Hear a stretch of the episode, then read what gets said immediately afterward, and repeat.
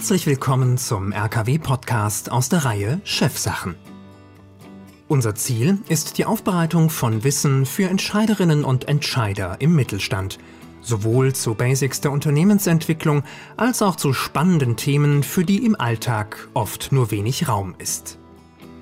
Wir wünschen viel Freude beim Zuhören und bereichernde Anregungen für Ihre Arbeit. Liebe Hörerinnen und Hörer, herzlich willkommen zu einer neuen Ausgabe unseres Chefsachen-Podcasts. Mein Name ist Patrick Großheim. Heute bei mir zum zweiten Mal, worüber wir uns sehr freuen, die Susanne Nissen, die Carla Hegeler, beide von der Firma Redberatung sowie dieses Schilfdach. Und unser Thema heute Stille. Form und Funktion und was hat Stille eigentlich mit Management zu tun? Also manchmal wünscht man sich ja, dass die eine Chefin oder der andere Chef auch mal die Klappe halten kann. Aber hier geht es, glaube ich, um ein bisschen was anderes. Also Stille, Stille Management. Erstmal schön, dass ihr da seid. Ja, vielen Dank, Patrick. Schön, dass wir da sein dürfen und gleich das zweite Mal, Susanne, gell? Mhm, richtig schön. Ja, ich, wir freuen uns auf jeden Fall. Und Vielleicht sagt ihr jeder drei Worte zu euch für unsere Hörerinnen und Hörer, die euch noch nicht kennen. Ein paar werden es vielleicht sein. Die meisten dürften euch mittlerweile kennen. Wer seid ihr? Carla, magst du einen Anfang machen? Ja, sehr gerne. Ja, also Carla, Carla Hegeler, zusammen mit Susanne und unserem Kollegen Roland Mittelmeier haben wir eine kleine Firma, kleine Beratungsfirma und äh, von Hause aus irgendwann mal BWL studiert, lange Jahre im Großkonzern unterwegs gewesen und dann ja, den Schritt zu Susanne und Roland hingemacht in die Selbstständigkeit und Herzensthemen ist Coaching, Teamentwicklung. Es gab auch mal Großgruppenveranstaltungen vor Corona, die haben wir in großen Architekturen auch gearbeitet und ja, Prozesslehrung, Klärungshilfen. Das sind so die, die Themen, die mich und die uns bewegen. Und ansonsten habe ich noch Familie, zwei Söhne, einen Mann dazu und arbeite im schönen München. Ja, vielen Dank. So viel erstmal ein paar, paar Impulse zu dir, Carla. Susanne. Ja, Susanne Nissen, auch wohnhaft in München. Wie gesagt, verbunden mit meinen beiden Kollegen über Read und ja, und im Herzen eigentlich immer schon angetrieben dem, zum Thema Entwicklung, zum, zum äh, Thema Prozessorientierung. Eigentlich, ich komme eigentlich aus dem sozialen ähm, Umfeld ursprünglich habe da lange zum Thema Verhaltensveränderung mit Kindern, mit Jugendlichen, mit Familien, mit allem Möglichen gearbeitet und hatte wirklich tolle ähm, ja, Arbeitsfelder, wo ich viele Erfahrungen machen konnte. Und bin eigentlich erst vor 15 Jahren zur Wirtschaft gewechselt, fühle mich aber total reich beschenkt durch diese Zeit im sozialen Bereich, weil man da noch mal ganz anders offen Dinge experimentieren und machen kann. Und ja, aber ähm, da sind eigentlich so meine Ursprünge eben Menschen ähm, zu beobachten, zu schauen, was sie brauchen, was Menschen in Bewegung bringt, was Menschen in Entwicklung bringt, in, in ihr Potenzial, in, in auch in Freude und in, in, in Verbindung. Und das, das jetzt auch in der Wirtschaft immer wieder reinzubringen, ist eigentlich so ein, ja, so ein tiefer Wunsch von mir.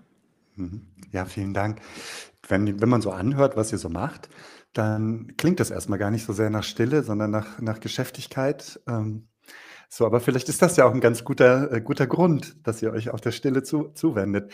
Ähm, das war euer Themenvorschlag. Ihr habt gesagt, oh, lass uns, Patrick, lass uns doch mal was zu Stille machen. Und hm, naja, da interessiert mich nicht nur das Thema, sondern auch eure Motivation. Also warum sollten wir jetzt hier, Achtung, Paradoxie, über Stille reden?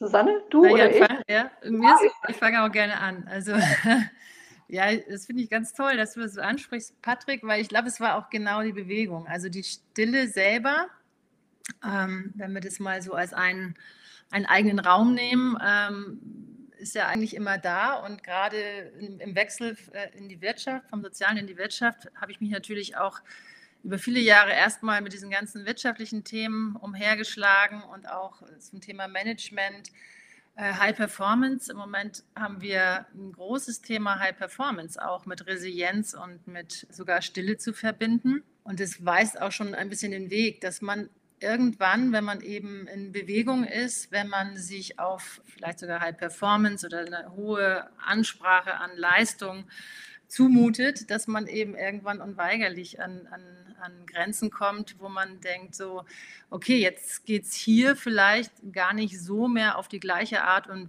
Weise weiter, sondern hier ist irgendwie eine Wand für mich und jetzt komme ich nur noch über eine andere Tür wieder an eine andere Form von Potenzial von mir oder an eine andere Form von Energie und Kraft auch. Also dieses höher, schneller, weiter geht halt über eine gewisse Zeit enorm gut. Und dann kommt man irgendwann an so einen Punkt, wo man denkt, okay, ähm, wenn ich jetzt klug handle, dann muss ich irgendwas anderes integrieren. Dann ist da irgendwas, äh, wo ich mich auch hinwenden äh, sollte, um, ja, um da vielleicht ähm, mir nochmal andere Felder zu erschließen, um dann wieder weiterzukommen, ne? aber anders weiter. Das klingt so ein bisschen nach Pulsation, also so einatmen, ausatmen. Wenn ich viel, viel gebe, dann äh, macht es auch Sinn, mal eine Weile nichts zu tun. Ähm, also das taucht in mir auf, wenn ich dir, dir zuhöre. Susanne, ist es so ungefähr äh, richtig getroffen? Ja, das wäre ja schon in der Ausgleichung. Also wenn wir ein- und ausatmen, dann wären wir ja schon in der Balance. Und ich glaube, dass wir eben zum Teil einfach so gehetzt sind und so getrieben sind, dass wir eben genau dieses, diesen Bezug zum Ein- und Ausatmen und zu der Balance ein Stück weit verloren haben und auch das Gefühl haben, oh, das können wir uns gar nicht erlauben, um irgendwie vorne noch mitzuspielen, um wirklich alles zu bewältigen und ja, um, um, um ja, seine eigenen Antreiber da, ähm, das ist ja auch mit Angst verbunden oder mit der Angst, dass man da nicht mehr performt, wenn man ähm, vielleicht wieder in eine andere Art von Balance eintreten will. Carla, du, hast du dazu noch was? Das sieht so aus. Genau, ich lasse das gerade so still in mir durchsetzen. Ich glaube, das, das ist genau dieses, äh, dass ja auch Zuhören und Reflexion wesentlich mit Stille verbunden sind. Und du hast ja auch das Wort der Paradoxie des Dilemmas eben angesprochen, ähm, dass wir in so einer Welt sind, wo High Performance viel im Doing ist, im Tun, im Tun, im Tun. Aber so die Frage, wie bereite ich das vor? Wie bin ich eigentlich aufgestellt? Auch vor diesem, äh, unserem Podcast mal ganz kurz mit sich zu verbinden und in der Stille zu sein, bevor man dann ins Reden kommt, äh, ins Tun wieder kommt. Also Reflexion setzt aus meiner Sicht eine innere und eine äußere Stille voraus. Und wir leben ja in der Welt, um mal diese Susan Kane zu zitieren, dieses Buch Quiet, von dem ich euch ja erzählt habe, leben wir in der Welt, die ja fast gar nicht das Reden aufhören kann world that can't stop talking. Und Stille, Ruhe, Schweigen als eine Form des, äh, ja, wieder die eigene Kraft zu finden, die eigene Wurzel, einen eigenen Standpunkt auch zu finden, zu verstehen. Das finde ich ist ganz wichtig. Und nur zu handeln ohne Reflexion ist schwierig, nur zu reflektieren, ohne zu sprechen, ohne zu handeln ist auch schwierig, aber es gehört halt, wie du es schon gesagt hast, Patrick, zusammen. Ähm, mhm. Und wir neigen, glaube ich, in unserer Welt eher auf so einem extravertierten Pfad unterwegs zu sein, wo das Sprechen wichtig ist und manchmal wäre es wichtig, den Raum zu halten und vielleicht auch die Klappe und inne zu halten, stille mhm. zu werden, mhm. mal etwas recht zu formulieren. Mhm. Ja, das leuchtet sofort ein. Also da, damit kann ich unmittelbar was anfangen. Erstmal vielen Dank für den schönen Einstieg. Habe ich auch gleich eine Frage, die vielleicht ist die ein bisschen gemein, ich weiß nicht. Können wir ja, gleich gerne. mal gemeinsam beurteilen.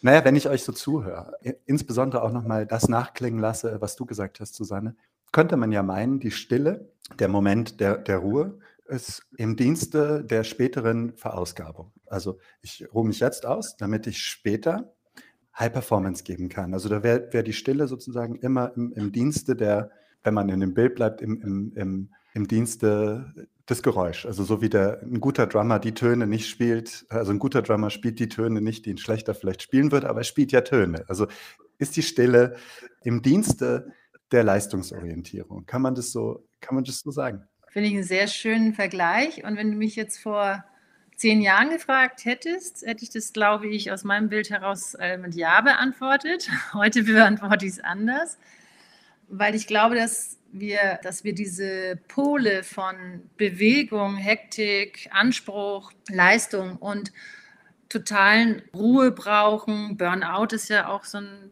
Begriff, ja, wo man dann irgendwie dann total aus etwas rauskippt und nur noch die Ruhe für sich beanspruchen kann. Das sind ja diese Pole, die haben ja im Grunde so weit ausgereizt, dass sie wie so zu schwarz-weiß Gegensätzen geworden sind.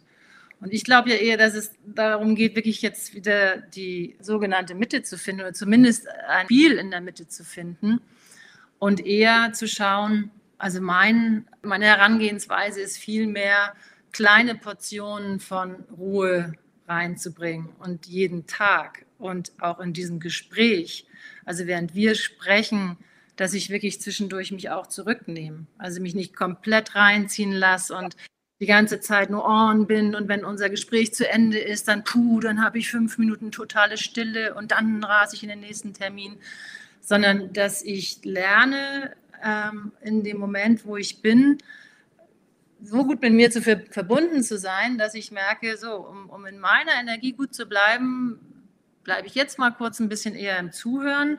Dann kann ich auch in mir besser etwas ansammeln, das ich wieder zur Verfügung stelle und ich bin nicht so im Run und nicht so im Machen.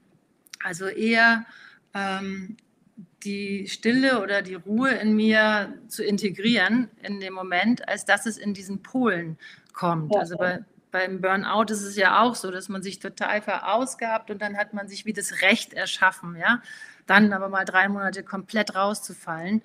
Und das ist halt eine Logik, die haben wir uns halt auch selber erschaffen, ja, indem wir das so hochgepusht haben.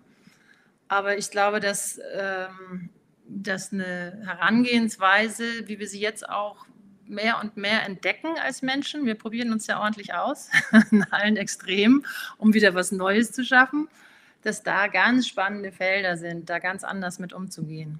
Und ähm, weder in der totalen Überlastung zu enden, noch in diesem, jetzt brauche ich aber totale Stille und mich darf niemand ansprechen oder so.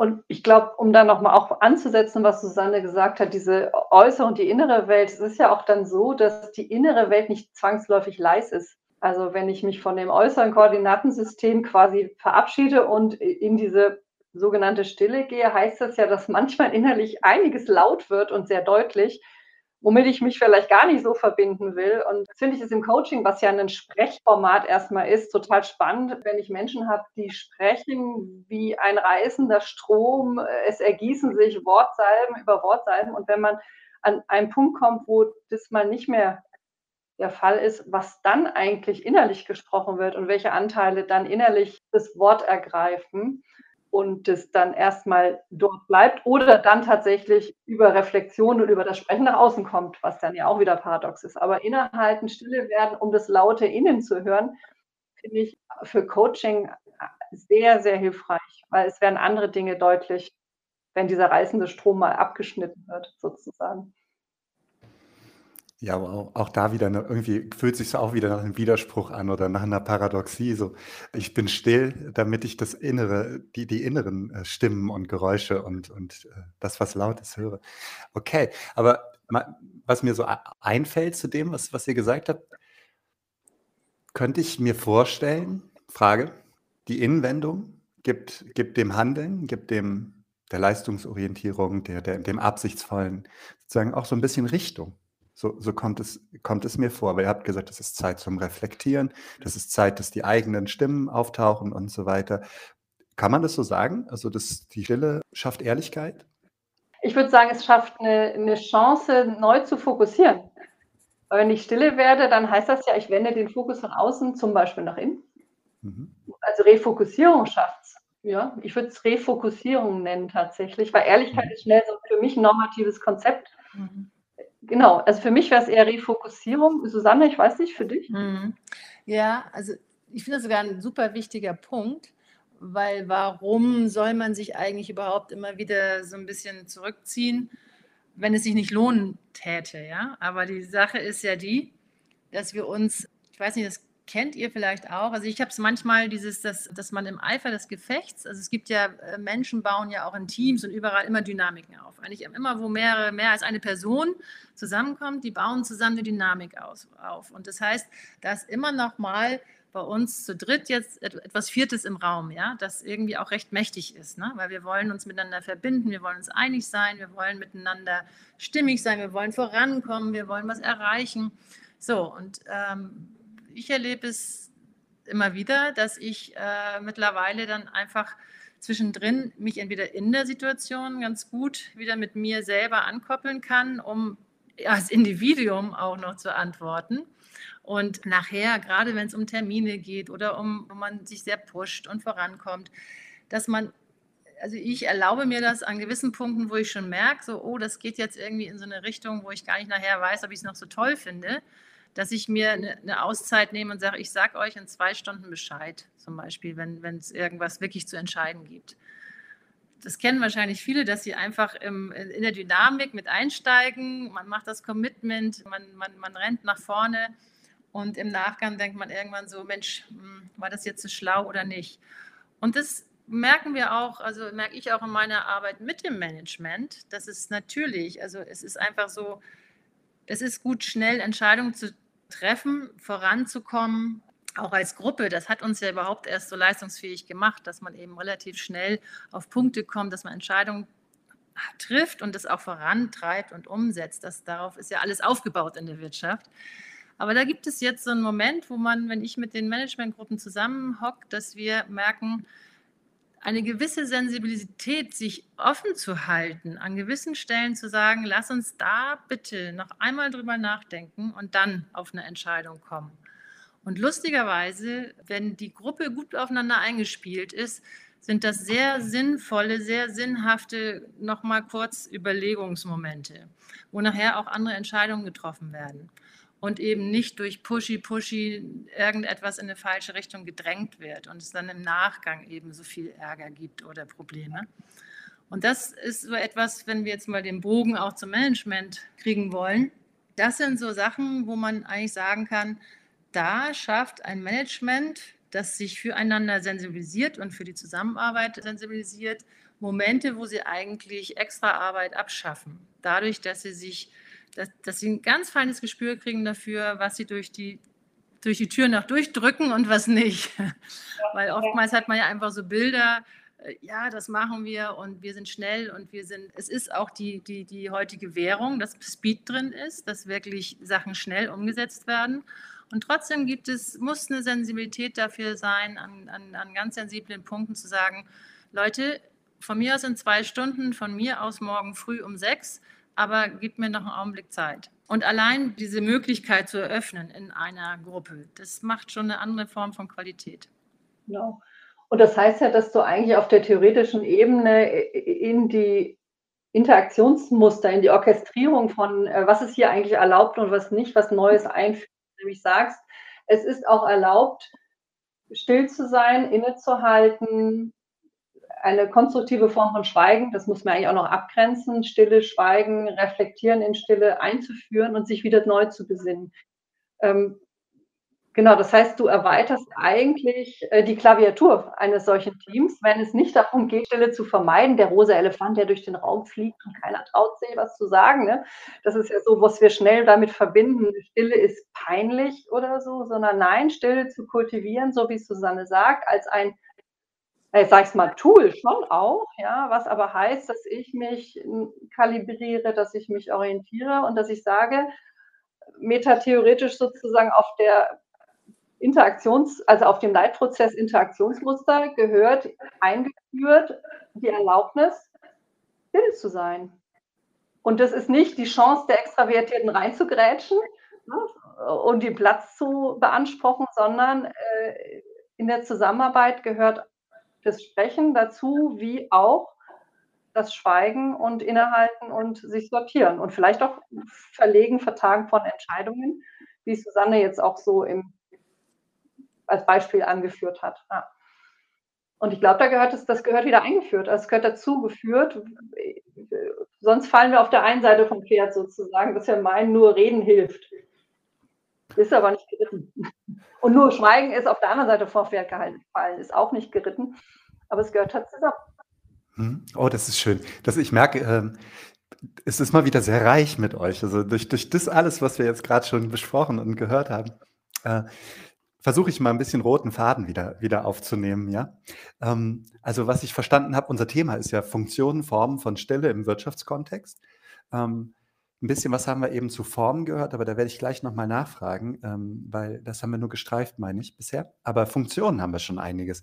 Ähm, besonders in Erinnerung geblieben ist mir, als wir erstmal über die Einzelnen, den Einzelnen gesprochen haben, das Thema Refokussierung, das Thema Reflexionsraum, äh, das Thema Erholung, Aber dann kam auch so langsam die Entscheidungsqualität rein, sowohl beim Einzelnen, aber auch bei den Teams. Also das, äh, man sagt, statt immer schnell, schnell, schnell, schnell, schnell, was ja manchmal sinnvoll ist, macht Sinn zumindest die Option mitzuführen, die Möglichkeit, hm, innezuhalten und sich die Entscheidung nochmal zu, zu, zu, stellen. Reiten wir jetzt weiter im Galopp oder machen wir jetzt eine kurze Rast, um sozusagen nochmal die, die, unsere Richtung zu überdenken, beispielsweise, ja. Ähm, das ist so in mir, das habe ich so aufgeschnappt, was, was Funktion ähm, angeht. Und vor allem Entscheidungsqualität finde ich sehr, sehr relevant für, für, für Unternehmen, für Organisationen, für Managementprozesse.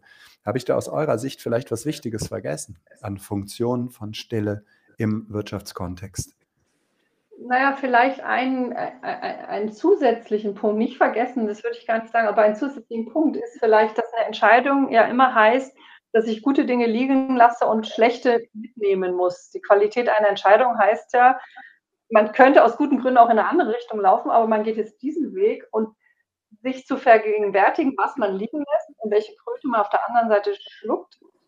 Und das hat was mit Reflexionsfähigkeit zu tun, glaube ich, gelingt gut, genau durch diese Stille, durch dieses nochmal innezuhalten und zu überlegen, okay, welchen Schmerz werde ich jetzt wahrscheinlich dann auch mitführen und welche Vorteile werde ich liegen lassen, wenn ich die Entscheidung im Management, und dafür ist Management ja da, Risk-Taking und Entscheidungsfindung und Entscheidungsumsetzung. Und wenn ich jetzt in diese Richtung eine Entscheidung treffe, was heißt das eigentlich?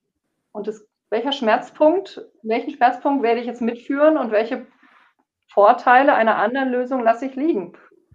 Und da ist nicht schnell sein und einfach entscheiden, sondern sich dessen bewusst sein, aus meiner Sicht nötig. Und dieses Ziel kann ich gut durch Stille erreichen. Sich das nochmal zu vergegenwärtigen, welche Antworten ich damit generiere, welche Verantwortung ich dann übernehme. Das kann ich verstehen. Da fällt mir das Thema Lernen und Nicht-Lernen dazu so, so, ein. Damit haben wir uns eine Weile beschäftigt. Also sich Raum und Zeit zu nehmen, sich Stille zu nehmen, um sich klar zu werden, welche Möglichkeiten erschließe ich mir und welche, welche erschließe ich mir nicht. Und äh, sozusagen nicht im Sinne eines Übergehens, sondern im Sinne von bewusster Entscheidung. So, mhm. das, das, das leuchtet mir ein. Susanne, Funktion von Stille. Ja, ich habe auch nochmal überlegt, was mir eigentlich nochmal so wichtig ist, zu platzieren, auch zum Thema Management. Und also ich beobachte ja, ich bin ja schon irgendwie 15 Jahre in Management-Teams dabei. Und da gibt es einfach eine gewisse Form von, von Logik des Umgangs und auch, wie man sich vielleicht auch platziert oder dominiert oder sich, sich seinen Platz erschafft ja, in, in, in, in dem Team. Und da sprechen ja viele Leute auch jetzt immer so von diesem, dass, dass sich das wechseln oder verändern muss. Und alle sagen, naja, aber wie denn eigentlich? Und wenn man oftmals sich im Managementgruppen bewegt, merkt man auch so, okay, aber es klappt ja auch oft gut, ja. also ich denke immer so, das, die, die Systeme können sich so lange erhalten, bis sich etwas Neues wirklich bewiesen hat, ja. Also und alle sprechen immer von den alten weißen Herren, die da keinen Platz machen, ja, okay. Aber was beweist sich jetzt eigentlich, was das ablösen könnte? Und für mich sind es oftmals auch ähm, so, so, kleine Momente, also ohne dass ich jetzt das, schon das System dahinter genau wüsste, merke ich aber, dass wenn ich mit diesen Gruppen arbeite, dass eben einfach so kleine Sachen einfach oft schon was auflösen. Also zum Beispiel ist es im Management oder oft bei Führungskräften immer so, die, wir hatten vorhin das Thema Zuhören. Die hören eigentlich immer zu, damit sie eine kluge Antwort geben können. Also die, die, die, die öffnen sich gar nicht wirklich und hören zu, um zu verstehen und um etwas wirklich aufzunehmen, sondern logischerweise ist es ja auch antrainiert, dass sie hören zu, um eine sehr kluge Antwort zu geben und im Grunde schon eine Entscheidung wahrscheinlich irgendwie vor, vorwegzunehmen oder eine Richtung zu weisen. Ja? Und das ist ja natürlich auch immer etwas, wo wir immer so Verantwortung nach oben schieben. Ne? Die Führungskraft, die führt ja auch und die weiß es dann jetzt und die gibt dann die, die Antwort zurück. Und, ähm, und die trägt meistens auch. Ne? Also das ist ja auch für alle, die drunter sind.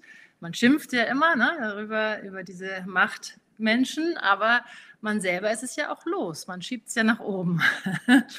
und für mich ist dann immer so dieser Moment schön. Ich habe letzt gerade wirklich eine sehr berührende Runde gehabt, wo, wo die Leitungsperson im Grunde außerhalb, also wir haben einen Kreis gehabt und wir haben die Leitungsperson mit dem Rücken zur, zum Team gesetzt. Also die konnte die Person nicht sehen, sie konnte nur hören.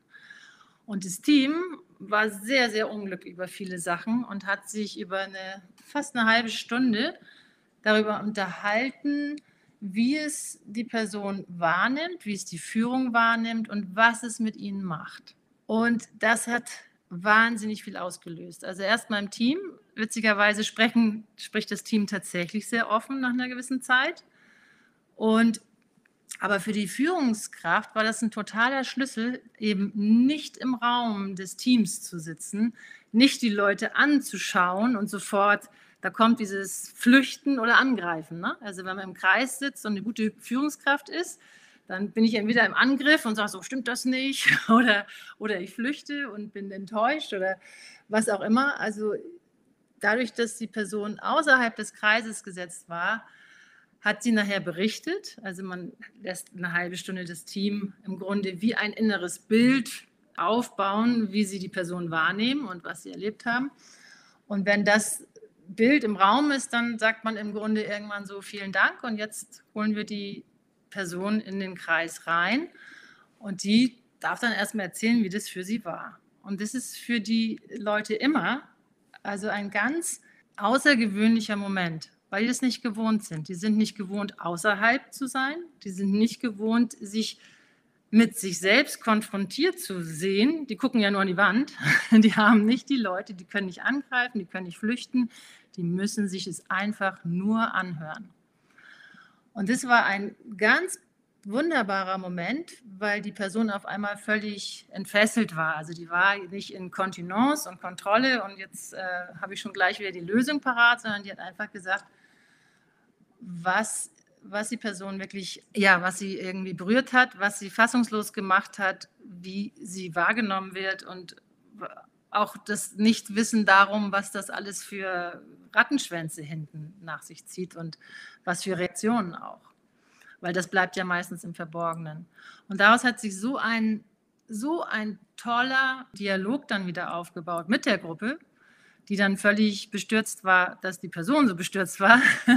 Und dann kann was Neues entstehen. Also dann ist auch etwas Neues entstanden. Und ähm, ja, und das hat, ähm, sind ja, ich bin ja letztendlich in die Gruppe reingekommen, weil es sehr viele Konflikte gab. Das hat so viele Barrikaden runtergeschmolzen in so kurzer Zeit, einfach nur, weil ein Mensch einfach mal die Möglichkeit hat, über längere Zeit zu verstehen, wie er eigentlich wahrgenommen wird. Und die anderen es los wurden und daraus wieder neue Bilder entstehen konnten, weil das bleibt ja nicht da. Die Person, die dann sich zurückdreht, die kann dann auch auf diese Bilder reagieren und kann von sich erzählen. Und dann entsteht erst das Neue.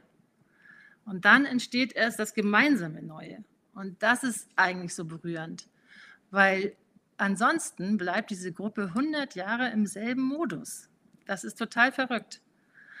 Und die hatten nächsten Tag noch einen großen Strategietag, wo die äh, Führungsperson total Angst hatte, weil es Riesenveränderungen gab. Und als ich jetzt gerade eine Rücksprache hatte, hat die Person erzählt, die sind durch den Tag geflogen, weil diese ganzen Barrikaden an Widerständen und an Projektionen und an Frust und Wut über die letzten Jahre, die waren mir runtergeschmolzen und die waren einfach nur ein Team zusammen. Also man sieht diese kleinen Momente, wo man einfach mal anders Dinge aufsetzt als gewohnt, können unheimlich viel bewirken. Und da muss man natürlich dranbleiben. Ne? Das ist jetzt nicht einmal und dann ist es für alle Zeiten, sondern jetzt sind Sachen passiert, auf die kann man dann aufbauen. Und das, ja, das finde ich ist so ein Synonym. Alle sprechen davon, dass irgendetwas sich verändern muss und etwas neu werden muss. Aber dazu muss man eben auch andere Dinge tun als das, was man jeden Tag tut. Ne? Oh, wunderbar. Also erstmal finde ich das eine sehr schöne Geschichte und äh, sozusagen macht auch, ordnet so schön ein, was Stille bewirken kann. und macht es greifbar. Dafür bin ich sehr dankbar, weil halt in meiner Rolle hier habe ich natürlich jetzt irgendwie die Uhr auch im Blick und sehe, wir, wir, wir reden schon eine ganze Menge und ich glaube, ich könnte noch eine Stunde so weiter mit euch plaudern und habe eine ganze Menge auch Impulse noch. Was hat denn Stille vielleicht auch mit Achtsamkeit und Gewahrsam sozusagen zu tun? Aber mit Blick auf die Zeit, glaube ich, kann ich einiges an meiner, was ich an Neugier so mit euch entwickelt habe, auch parken. Und äh, ich kann euch ja später nochmal fragen. So, aber wir haben jetzt gerade gesehen, das kann, kann Stille in einem Business-Kontext. Wir haben das sehr, sehr, sehr, also ich fand das sehr greifbar, wie du das beschrieben hast, liebe Susanne. Und da kam in mir so der Satz, Stille ist halt auch eine Gelegenheit äh, zum Musterbruch. So, also nicht, nicht zwingend, aber es ist eine Gelegenheit dafür. Und das finde ich auch so eine Metafunktion, die, die die Stille vielleicht im sozialen Miteinander haben kann, ähm, was, was bei mir so, so aufgetaucht ist. Wir haben aber noch gar nicht gesprochen über die ganzen unterschiedlichen Formen von Stille. Ein bisschen was habe hab ich rausgehört. Ja? Also es gibt gute und schlechte Formen von, von Stille. Also Stille, also gut und schlecht im Sinne von funktional und dysfunktional. Also im Sinne von passend, nicht passend. Es gibt die Möglichkeit, dass ich still bin, einfach weil ich darauf warte, äh, mich vorbereite sozusagen auf meinen nächsten Schlag äh, und mich munitioniere, während ich euch zuhöre. Es gibt die Möglichkeit, dass man zuhört im Sinne von nicht nur Abgleich mit dem, was ich vorhabe, sondern im Sinne von verstehen und aufnehmen und dass da was Neues entstehen kann. Aber so, so ein bisschen fühle ich mich noch im Dschungel, im, im stille Dschungel. Könnt ihr mir noch so ein paar, paar Formen von Stille, mit denen ihr das zu tun habt, habt in eurem Kon Kontexten, so dazu noch was sagen? Oder könnt ihr da eine Unterscheidung vielleicht bringen, die, die mir hilft, das noch ein bisschen besser auseinanderzukriegen, was Stille alles sein kann? Eine interessante Frage, die du stellst, Patrick, weil eigentlich ist ja die Funktion von Stille das ist ja die Kernfrage. Welche Funktion hat die Stille? Ne? Hat sie in einem Fischbowl die Funktion, im Außenkreis zu sitzen und sich aufs Zuhören besinnen zu müssen durch das Format? Oder hat sie in einem Council, in dem wir zusammensitzen, die Funktion, ich darf nur das Nötige sagen und so wenig wie möglich, damit ich mich fokussiere, in dem Sinne funktional sein? Oder hat die Stille, das individuelle Schweigen, die Dysfunktionalität, etwas zurückzuhalten, opportunistisch zu sein, äh, Leute zu schützen, äh, aber es schützt das System nicht, äh, Schmerzen zu vermeiden, aber es hilft dem System nicht und so weiter. Ich glaube, lange Rede, kurzer Sinn, dass Stille in ihrer Funktionalität und Dysfunktionalität immer, dass man sie immer anschauen muss. Und dass man nicht sagen kann, ähm, sie ist gut oder sie ist schlecht, sondern welche, was erfüllt sie für den Einzelnen, für das soziale System, für das Team sozusagen oder für die Großgruppe. Und ja, das ist eigentlich meine Antwort, genau. Draufzuschauen in dem Team, welche Funktion hat das Phänomen Stille oder wo muss Stille wieder eingeführt werden, weil alles so laut ist. Und daraus schließen, daran schließen sich ja sozusagen auch die Formate an, die wir als, als Berater und als Coaches dann wählen. Ne? Also muss vielleicht Konflikt eingeführt werden, also Gespräch eingeführt werden, weil allzu viel Schweigen da ist, allzu viel dysfunktionale Stille, die was verwässert oder was nicht auf den Tisch bringt. Also in jedem Moment eigentlich die Prüfung, welche Lautheit und welche Stille ist da und äh, ist das funktional und hilfreich oder eher nicht. Ja, das leuchtet mir ein. Ähm, das ist jetzt kein kein Schubladensystem, was du anbietest. Stille, es gibt Stille 1 bis 25 und äh, in, in jedem Kästchen befindet sich halt so, so das eine oder andere, sondern du sagst, schau, schau auf die Funktion. Also schau, schau warum, schau vielleicht auch aufs, das ist bei der Konfliktdynamik so, auf, aufs Was. Also wo wird, äh, zu was wird geschwiegen, zu was wird, wird, wird nicht geschwiegen. Hm? Das ist eigentlich das Gegenteil von, von, von Schweigen. Das Gegenteil von Schweigen sprechen, oder? ja, vielleicht. Mhm. Ist mir gerade aufgefallen. Also das bleibt für mich mal, weil ich das Gegenteil noch nicht so klar habe, so ein bisschen unbestimmt. Also irgendwie habe ich den Eindruck, ah, Schweigen ist klar. Ich weiß, was Schweigen ist, aber weiß ich das? Also ja, Dinge ansprechen und auch das ist ja nicht in sich immer funktional. Ne? Mhm. Also es kann ja durchaus einen guten Grund haben, Dinge nicht zu benennen und es kann äh, nicht funktional sein, etwas nicht zu benennen. Also Schweigen, das Gegenteil, ansprechen, benennen, bezeichnen. Wäre das, ja, das, das, das Pendant sozusagen aus meiner Sicht. Mhm. Ja. Mhm. Ja, gut. Jenseits von Funktionalität und äh, positiven und negativen Effekten. Einfach erstmal wertfrei dagegen gesetzt, sozusagen. Ne? Mhm. Ja. Okay. Gut, also es kommt aufs Warum an. Warum schweige ich oder teile mich mit oder gehe in Austausch? Wozu? Genau. Zu welchen Themen? Ähm, auch wer und wann. So, da kann man ja sozusagen auch diese Sinndimension wieder, wieder so ein bisschen abklopfen. Aber äh, im Prinzip verstehe ich euch und dich im speziellen, Carla, so, schau genau hin. Welche ja. Funktion hat, hat jetzt gerade die Stille und welche Funktion hat, das, hat die Nichtstille, das, das sich mitteilen?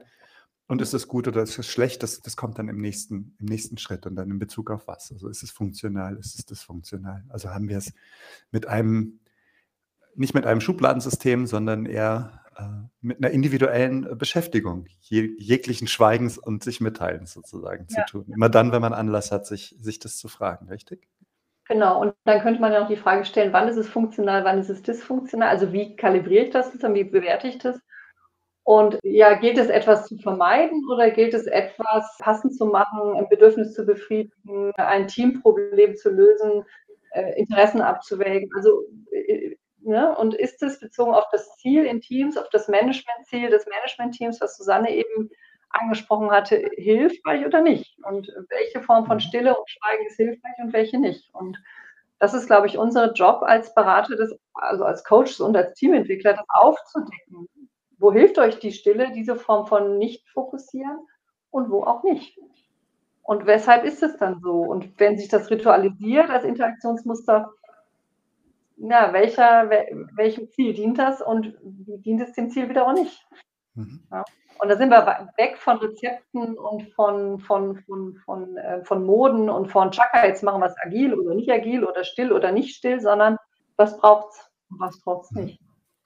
Das finde ich schön, weil, also das finde ich wirklich schön, weil es, auf meiner Uhr ist so die Minute 38 gerade an, angebrochen und ich weiß nicht, wie viele Menschen uns jetzt zu diesem Zeitpunkt noch zuhören. So. Ähm, und habe so den Impuls, es macht Sinn, langsam zum Ende zu kommen. Und da habe ich so äh, gerade mitgenommen, Stille ist kein, nicht nur ein Tool. Also so, so kommt es mir vor. Also du hattest vorhin gesagt, Carla, Stille als Tool und das, das kann man einsetzen. Du hattest ja auch ein praktisches Beispiel, Susanne.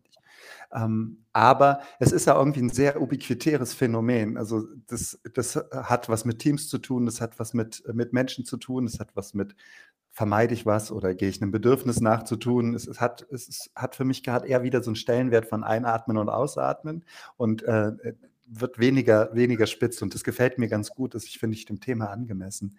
Hm, genau. Was, was ich mir noch wünschen würde in so einem so zwei, drei Minuten. Was vielleicht kriegen wir das noch hin. Ähm, so ein paar Beispiele habt ihr gegeben, wie ihr mit Stille arbeitet, wenn ihr mit Unternehmen unter, ähm, und, und, Entscheidungskreisen unterwegs seid. Ähm, da hatten wir dieses von dir, Susanne, was eher so ein bisschen Reflecting Teamstruktur ist. Also ähm, man redet über jemanden, der weggedreht ist und so weiter. Ähm, aber da gibt es doch sicher noch viele mehr. Habt ihr so noch so ein paar Beispiele, äh, wo Stille eine Rolle gespielt hat aus eurer praktischen Arbeit? Das wäre so meine, meine letzte Frage, die ich mir noch zugestehe. Wer soll anfangen? Susanne, du oder ich? Sehr gerne. Also, was spontan einfällt, ist auch ein Management-Team, was ich jetzt mit einem Kollegen zusammen begleitet habe und wo wir Stille tatsächlich, neben Fishbowl und Council, das waren die beiden anderen Beispiele, die wir auch schon hatten, am Anfang genutzt haben, um erstmal auch wieder ein Bewusstsein in all der, der Menge von Tun- und High-Performance für Körperlichkeit zu bekommen. Frei nach dem Motto, habe ich einen Körper, den ich einfach mitnehme oder bin ich mein Körper von Kopf bis zum Fuß sozusagen? Und da hilft Stille enorm auch, ähm, auch im Management, ähm, äh, am Start eines Workshops äh, zu sich zu kommen, zu den Themen zu kommen und auch in, in der Gruppe anzukommen, im Team anzukommen, ähm, indem man ähm, ja, Menschen ähm, in der Natur auch erstmal, klingt jetzt wirklich vielleicht komisch, aber ähm, laufen lässt und sich bewegen lässt und spüren lässt, wenn sie nicht reden, was eigentlich passiert. Stehend, nicht bewegend und was passiert, wenn man sich dann in der Gruppe bewegt, wenn man läuft, geht und seine Schrittlänge spürt, seine Pulsation spürt, seinen Genau, in welcher Spannung man innerlich eigentlich unterwegs ist, wenn man auf der einen Seite eben High Performance hat und äh, viel zu tun und einen vollen Tagesablauf hat. Das überhaupt erstmal wieder zu spüren und dann sich dazu in Beziehung zu setzen, zu sagen, okay, und was nehme ich davon und wo bin ich dann auch bewusst schnell und entscheidungsorientiert und wo halte ich die Ungewissheit aus und die Spannung damit, so wie Susanne es anfangs sagte, und entscheide eben nicht und tue eben nicht und gehe in meine eigene Stille und spüre das erstmal, was ich eigentlich will.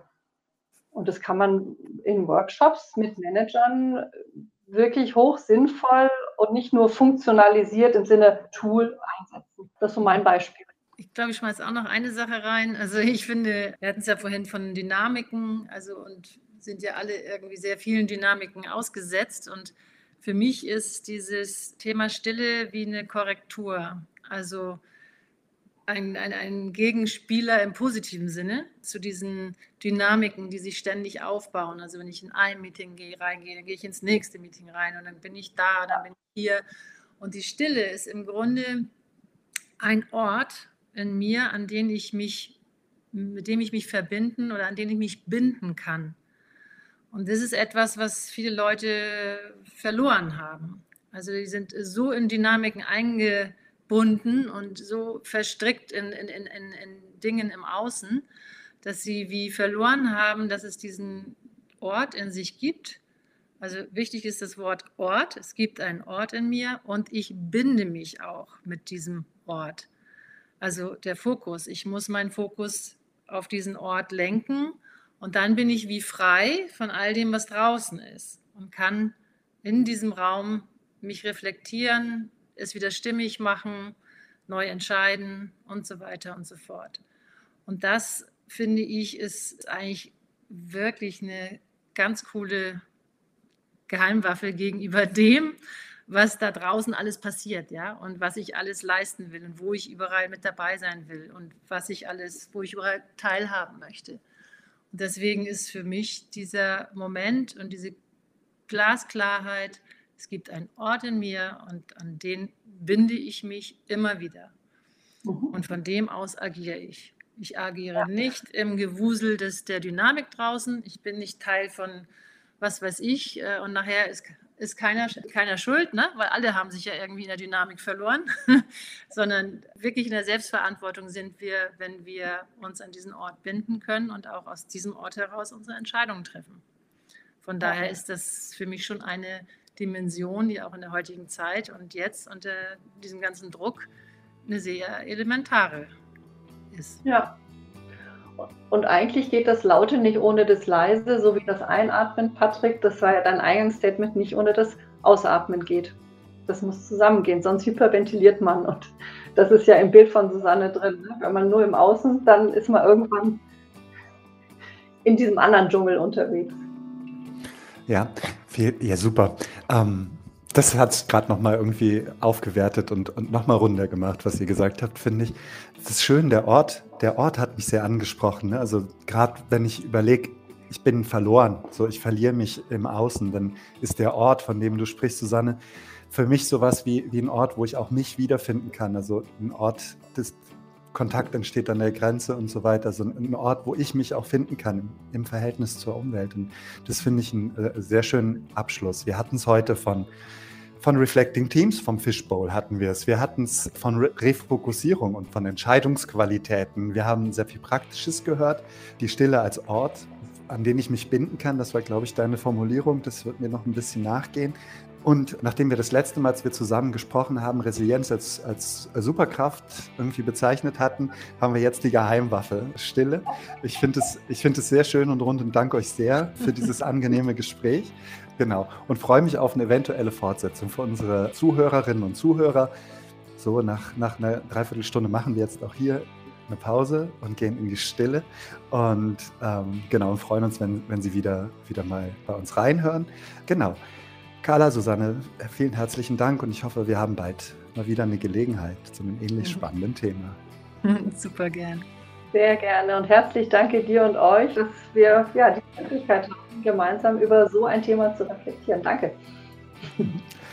Wunderbar. Alles Gute euch. Dann einen schönen Tag allen zusammen.